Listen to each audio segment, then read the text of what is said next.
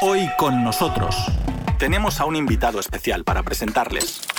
Hoy con nosotros. Y también contamos contigo. Apoyamos totalmente la política exterior de Rusia en las presentes circunstancias difíciles para el pueblo ruso, cuando el país está casi completamente rodeado por el agresivo bloque de la OTAN con el apoyo directo de Estados Unidos.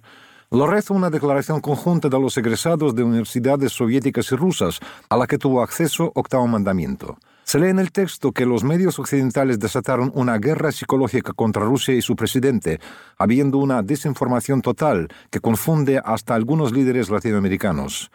Además, se expresa la solidaridad con las poblaciones de las repúblicas de Donetsk y Lugansk, donde Rusia se vio obligada a garantizar su seguridad.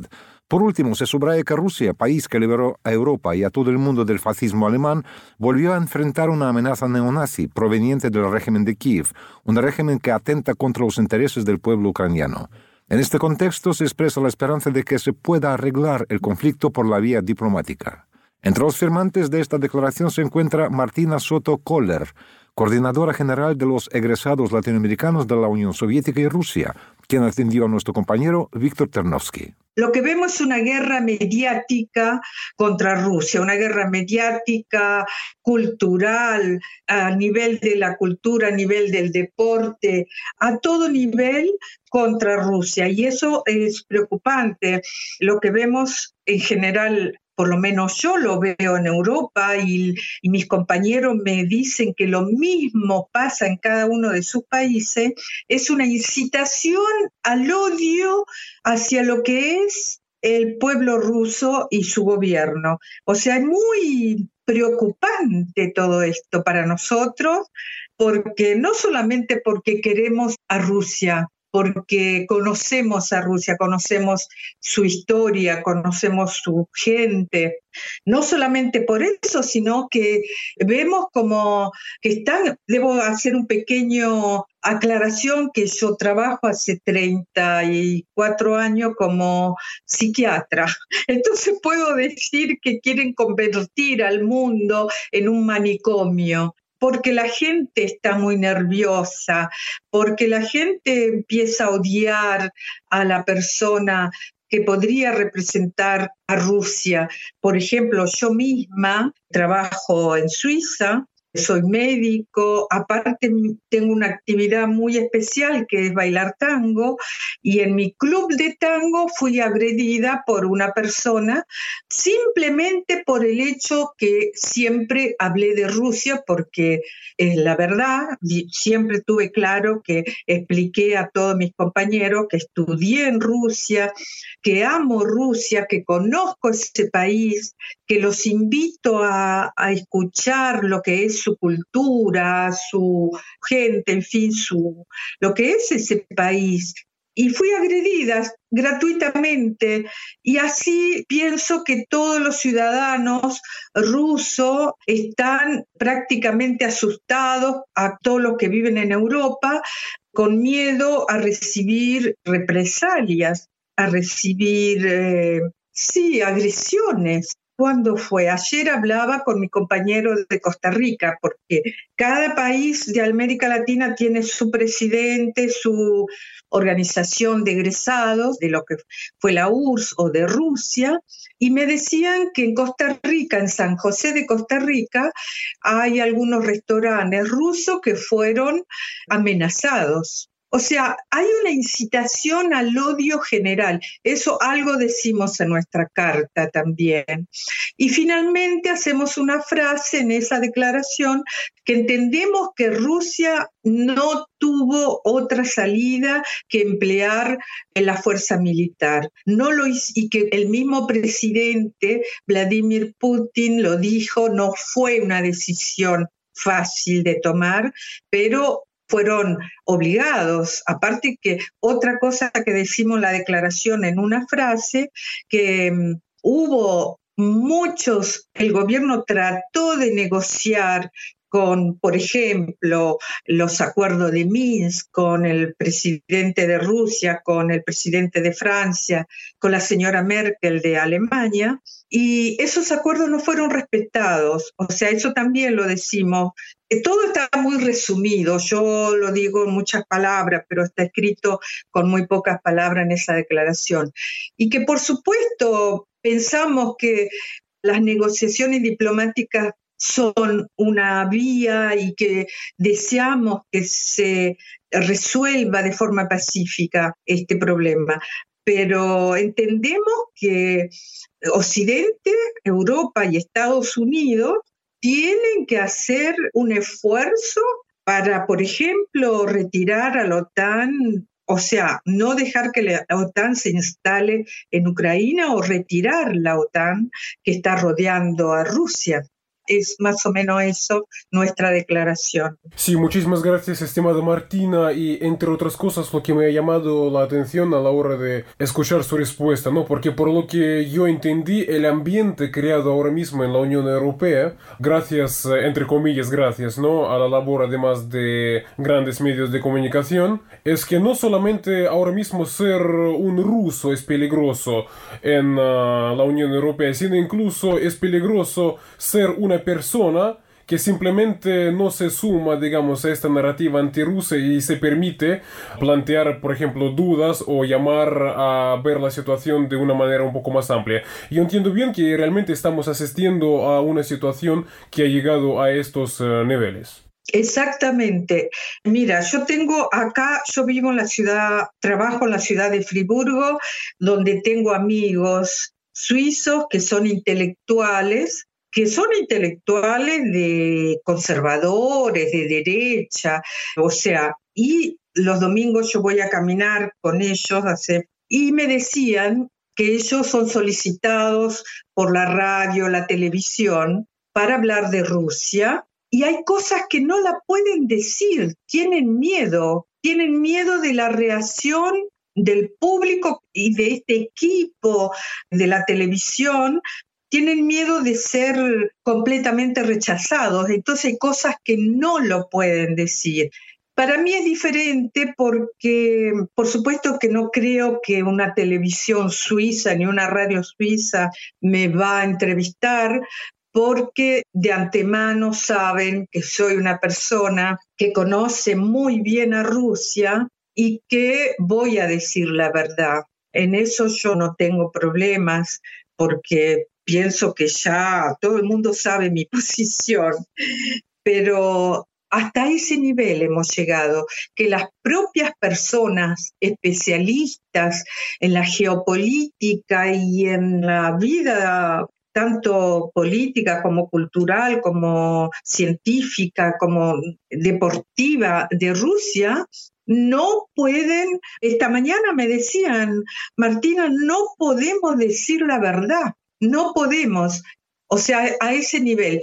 Y otra cosa es que, por ejemplo, yo misma me siento coartada en mis libertades porque tengo todo cortado, todos los canales que yo antes miraba, Pierre Canal, el canal número uno de Rusia, miraba RT en español, miraba Sputnik y tengo todo absolutamente cortado.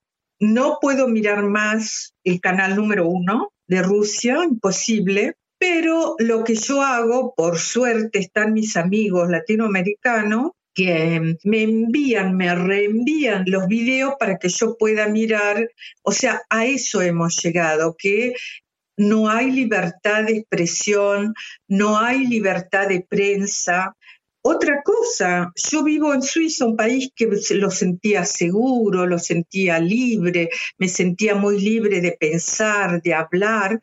Ahora no me siento más libre porque estoy muy sola, porque hasta mis propios compañeros que me tienen aprecio me dicen, Martina, por favor, no digas nada, tenemos miedo por vos. A ese punto hemos llegado.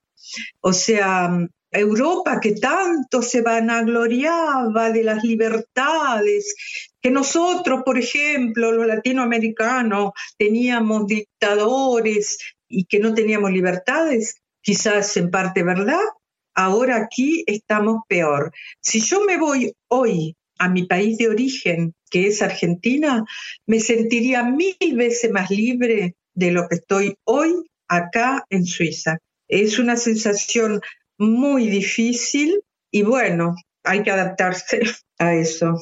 Sí, Martina, muchísimas gracias por ese testimonio. Además, yo quisiera preguntarle si por mi parte sería exagerar, y además lo dicen, eh, por ejemplo, incluso ya algunos políticos rusos comparando la situación actual en lo que tiene que ver con actitud hacia la gente rusa y hacia lo que es Rusia, con, eh, digamos, los judíos de la Alemania nazi. O decir eso sería exagerar. Creo que hay un paralelo en el sentido como yo estoy viendo, tengo algunos amigos acá que vienen de Rusia, que son rusos, que ni siquiera me dicen, por ahora no nos vamos a ver, no vamos a hablar, no vamos a salir. O sea, hay un miedo a ser agredido en, afuera.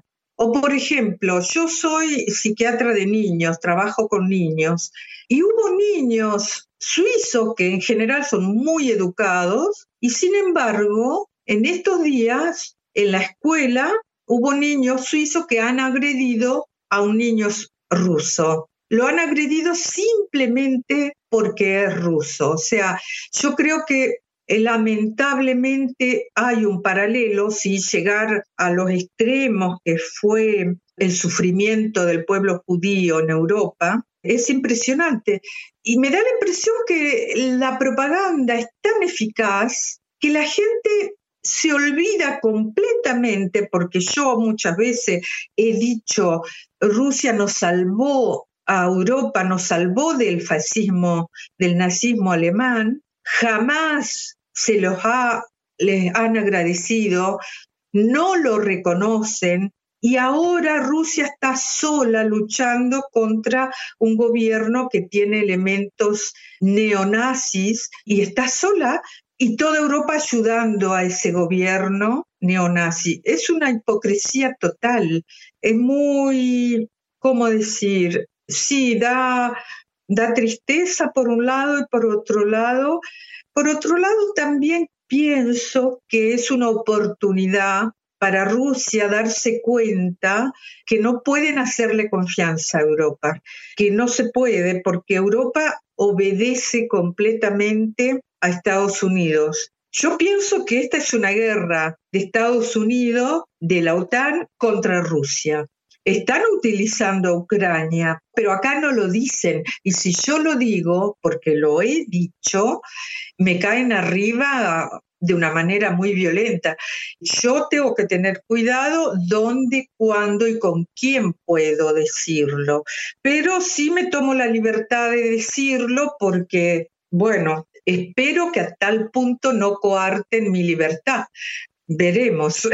Martina, realmente muy agradecido por sus respuestas. Esa sería la última pregunta que quería hacerle. Es una pregunta que a veces hago a las personas que ah, intervienen también en nuestro programa personas que se atreven a tener una postura como usted está teniendo, incluso hay, eh, usted ha dicho, conocidos suyos que le dicen que por favor que no lo diga abiertamente porque eso puede tener problemas para usted, pero usted no obstante sí que lo hace, sí que manifiesta claramente su postura.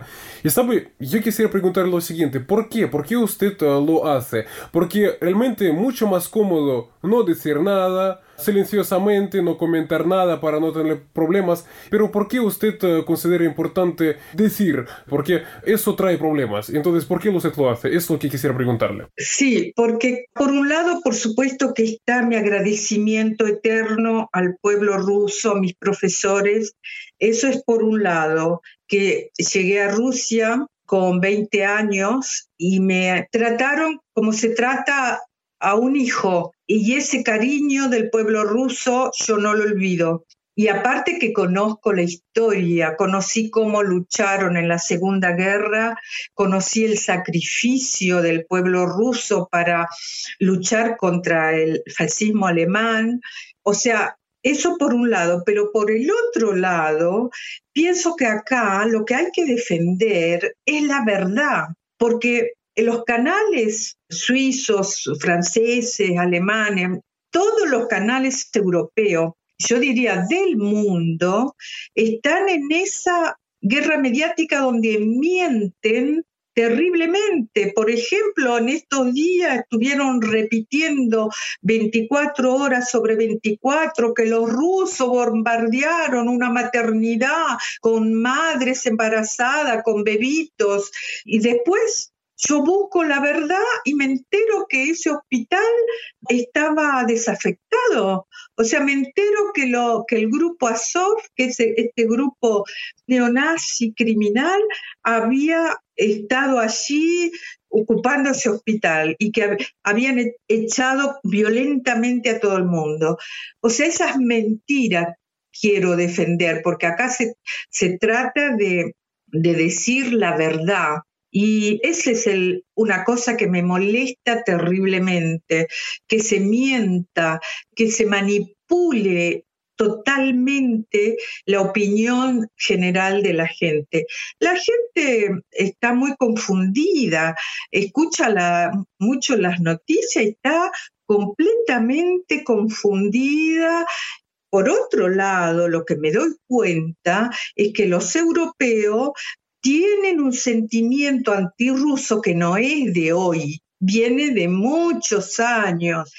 Hoy mismo yo pensaba, antes decían que no querían a Rusia porque era comunista, pero no era ese el problema, porque hoy Rusia dejó de ser comunista, pasó a ser un país que adoptó el sistema capitalista, que intercambia con el mundo entero, y sin embargo la siguen atacando. O sea, el problema es otro. El problema es que quieren destruir a Rusia y partirla en mil pedazos, como lo hicieron con otros países, por ejemplo, con Yugoslavia.